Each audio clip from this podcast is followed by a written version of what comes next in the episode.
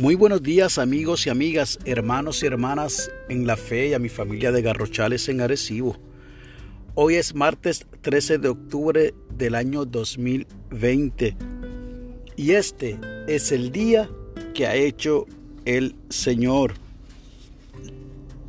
La lectura del aposento alto para hoy nos llega desde México en el Distrito Federal y es una colaboración del señor Hazael Alvarado Hernández y ha titulado la misma La Espera.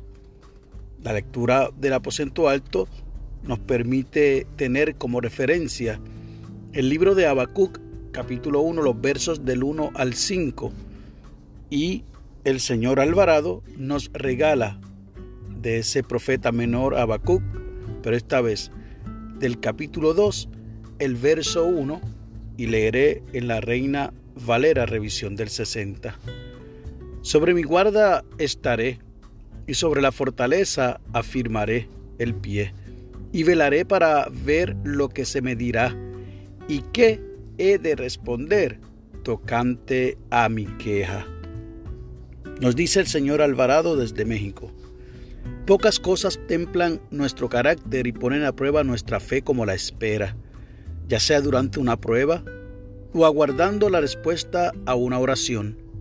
Nunca es fácil, pero Dios es soberano en tiempo y espacio. Dios no tiene prisa, sus tiempos son perfectos. Si hemos tenido problemas asimilando esta verdad o no entendiendo por qué Dios permite algunas circunstancias, descansemos en lo siguiente. Todo siervo de Dios atraviesa por esto en algún momento.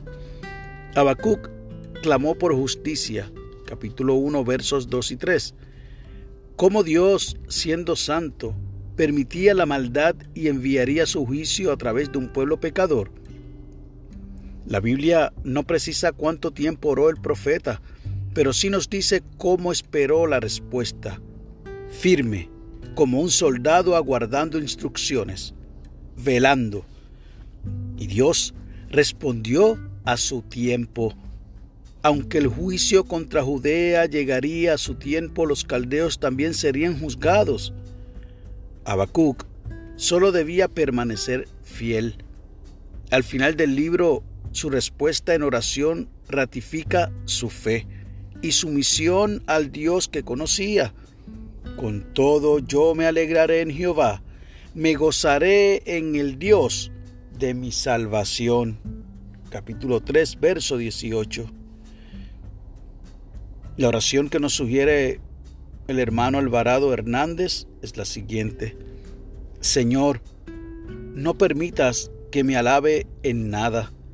Permíteme conocerte y entenderte. Amén. El enfoque de la oración es que oremos para tener paciencia.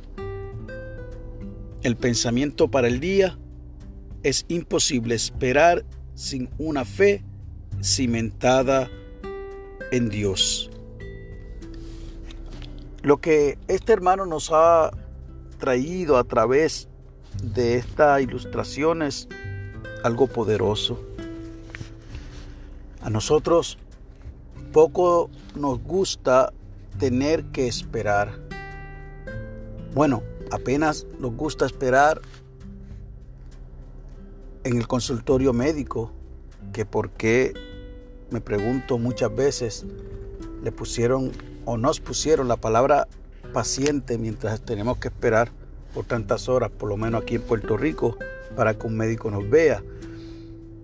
Así que no nos gusta esperar en las filas del supermercado, del banco, no nos gusta esperar en esas situaciones cotidianas y mucho menos pareciera que nos gusta esperar en una respuesta de algo que hayamos pedido a nuestro Señor.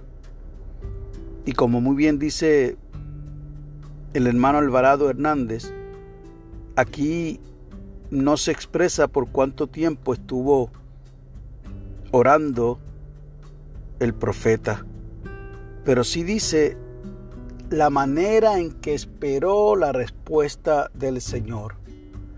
firme, confiando en el Señor.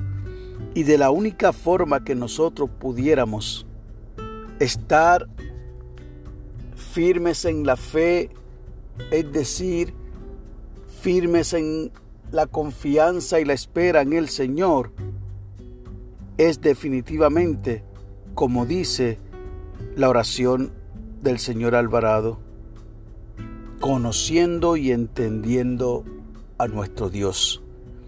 Y eso lo hacemos escudriñando su palabra, intimando con Él, buscando en espíritu y en verdad.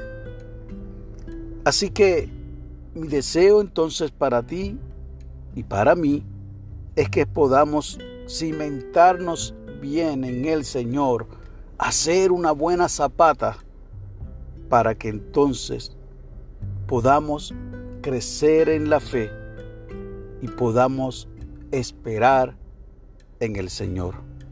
Que Dios te bendiga y que haga resplandecer su rostro sobre ti.